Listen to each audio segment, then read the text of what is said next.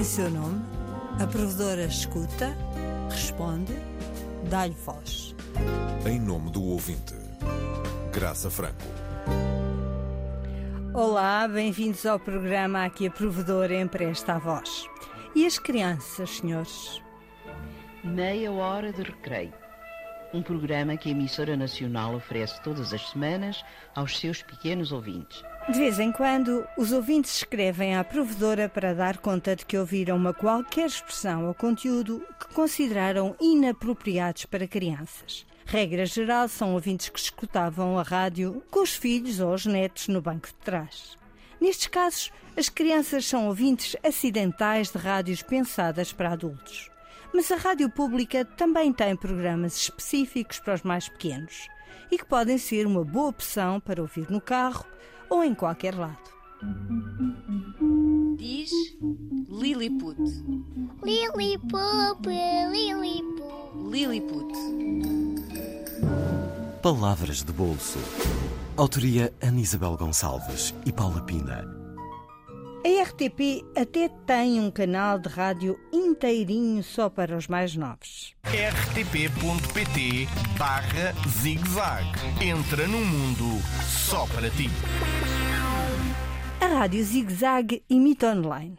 Nasceu há seis anos e é coordenada por Yolanda Ferreira. Nós, a equipa da Rádio Zig Zag, adoramos falar da Rádio Zig Zag porque se as rádios e os conteúdos e os programas e o trabalho de serviço público, neste caso em prol do público infantil-juvenil, se não for divulgado, pode ser extraordinário, mas se ninguém sabe que ele existe, não vai chegar aos nossos ouvintes.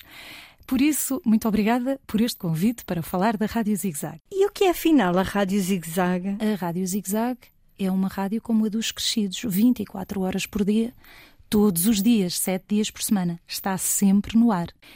É uma plataforma segura, de escuta segura, educativa, informativa, de entretenimento.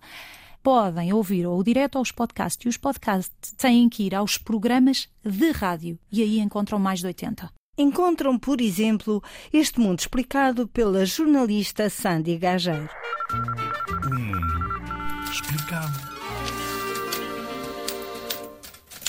Nos últimos tempos, se calhar ouviste falar da bazuca europeia. Não te assustes, não é nada inflamável, ou seja, não pega fogo. A jornalista da Antena 1 participa por Carolice e, quando pode, na Rádio Zig Zag.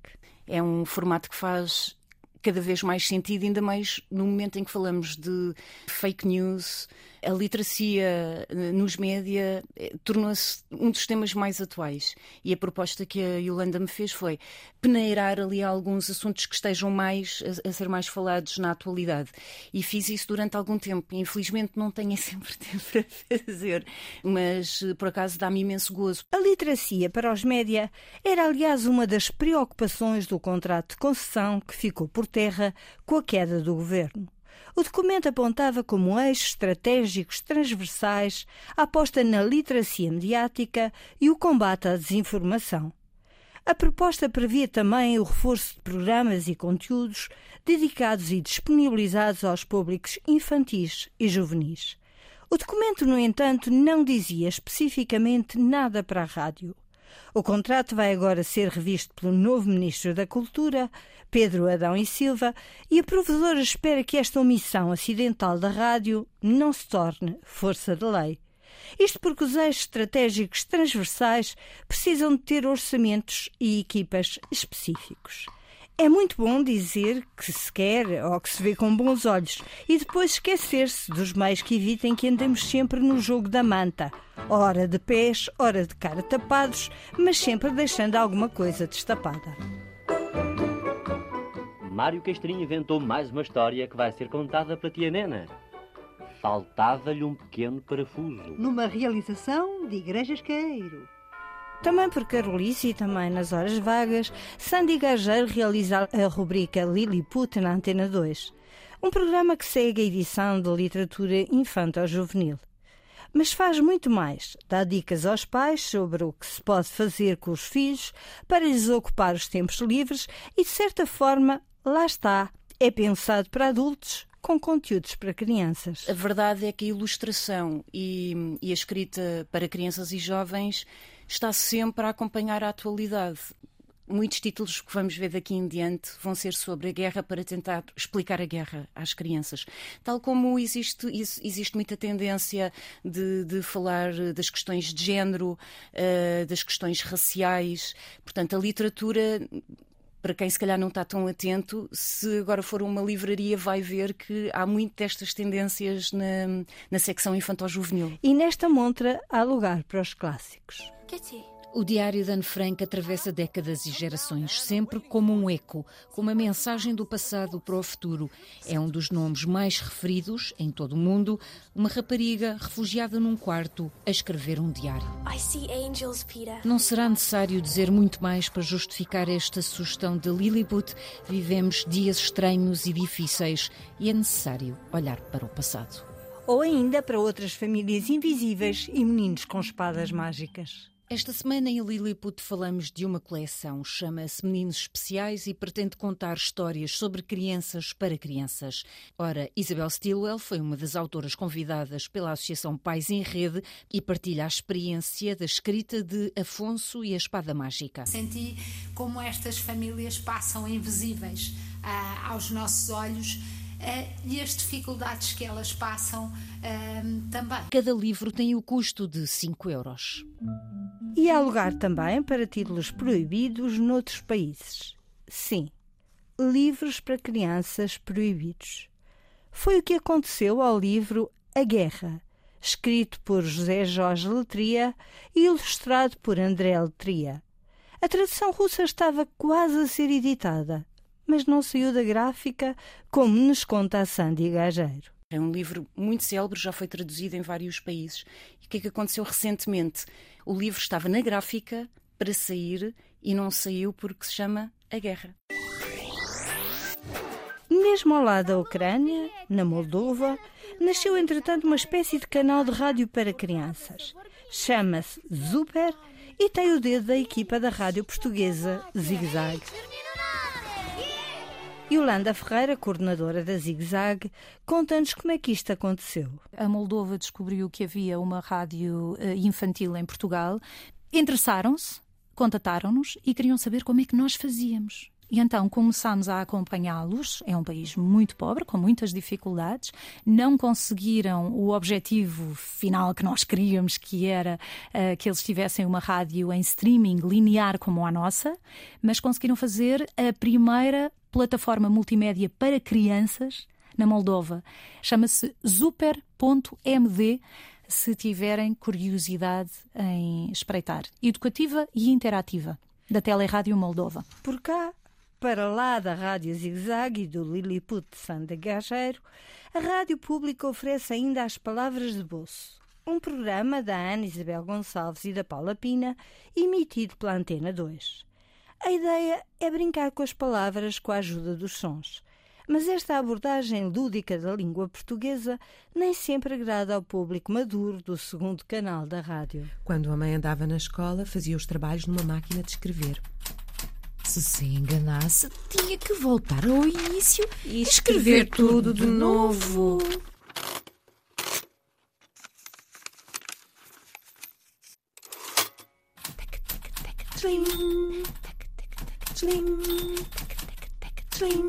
A provedora ouviu atentamente as palavras de bolso e percebeu o desconforto dos ouvintes. As palavras de bolso são muito bem feitas, mas caem na emissão de paraquedas sem qualquer tipo de explicação. Duas ou três palavras de enquadramento poderiam fazer toda a diferença para a aceitação de uma rubrica que faz todo sentido. Assim, tal como estão, por vezes, parecem um tijolo sonoro, atirado ao ouvinte, impreparado para desfrutar ou sequer perceber o que lá vem. Noite de São Silvestre. Um conto inédito de Ferro Rodrigues e Santos Fernando, escrito propositadamente para o nosso programa. Teatro Imaginário. Tens o corpo cheio de nódoas negras. Pois fique sabendo, Sr. Rei, que cada nódoa é uma lição. O ar estava irrespirável. Todos andavam enervados. Vamos ouvir a Fadoriana. uma Uma pesquisa pelos arquivos da Rádio Pública mostra bem como a programação infanto-juvenil sempre foi um assunto sério. Além dos programas da emissora nacional e da radiodifusão portuguesa, o arquivo sonoro guarda também os do Rádio Clube Português. Aí, o radialista Igreja Esqueiro reunia patrocínios para sustentar as produções infantis. Pois, amiguinhos, o tio Chico parece que tem alguma coisa a dizer-lhes. Ele não se demora. Está a acabar de beber um grande copo de leite. E bebe-o confiado e seguro, pois é da UCAL. É leite puro. E na rádio pública, sem patrocínios, como anda o orçamento dedicado à programação para os mais novos? A Zig Zag, montada em tempo recorde há seis anos, depende muito das parcerias institucionais conseguidas por uma equipa pequena e com idades sempre a crescer. Yolanda Ferreira continua a aguardar instruções para saber que caminho há de seguir a Rádio Zig Zag. Mas uma coisa já certa: é preciso contratar nativas digitais. Não podemos tratar as novas crianças como se elas fossem hoje iguais às crianças que fomos. Como é que nós fazemos com os nativos digitais e estamos a chegar lá e estamos a tentar, mas para isso é preciso ter orçamento para pagar uh, a determinadas pessoas, obviamente, não é?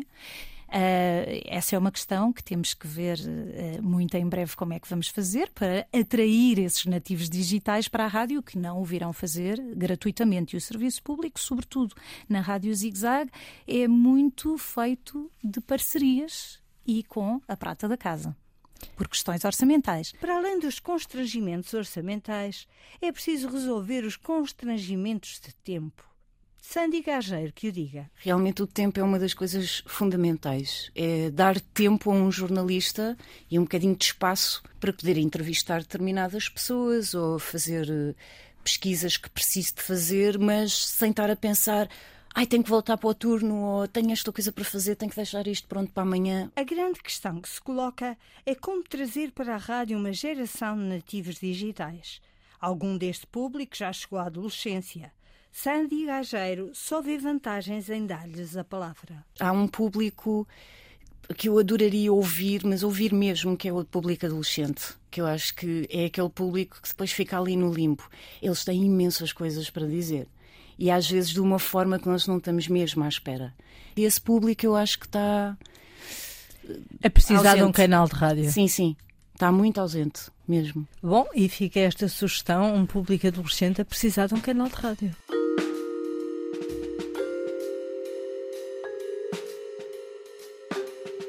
Sem ondas ou com elas, ouvida planeta ou não, quem já passou pelos dias da rádio, o grande encontro mundial de rádios que este ano decorreu na Suécia, percebe que a cada ano que passa se torna mais claro a necessidade de reinvenção do próprio meio. Na maior parte das vezes, a discussão acaba por se focar no acessório, ou seja, no suporte e na forma como a rádio já passou ou vai passar a ser ouvida. Mas o importante é não perdermos o foco. O negócio da rádio é sobretudo da produção de conteúdos e de conteúdos que transformam o som numa imagem imaginária no cérebro de quem nos ouve. Rodeados de imagens, o desafio é servir à nova geração de pequeníssimos adultos em potência esse alimento essencial ao seu desenvolvimento futuro, a capacidade de sonho e imaginação a descodificação lúdica dos sons que as rodeiam, com conteúdos que, como a lei recomenda, formem, informem e eduquem. O Serviço Público escolheu por alvo na Zig-Zag o público dos 6 aos 9 anos. Mas vem um mundo entre essas idades. Além disso, um ouvinte conquista-se muito antes, aos 2, aos 3, aos 4 anos como bem percebemos das visitas de estudos infantários ao espaço da Zig-Zag. E fica o desafio lançado pela provedora. O que está feito é bom, mas quanto custará criar um verdadeiro estúdio a brincar? Uma pequena redação permanente? No fundo, quanto custará dar cor e substância às memórias que nos ficam? Há investimentos de longo prazo que não podem esperar mais.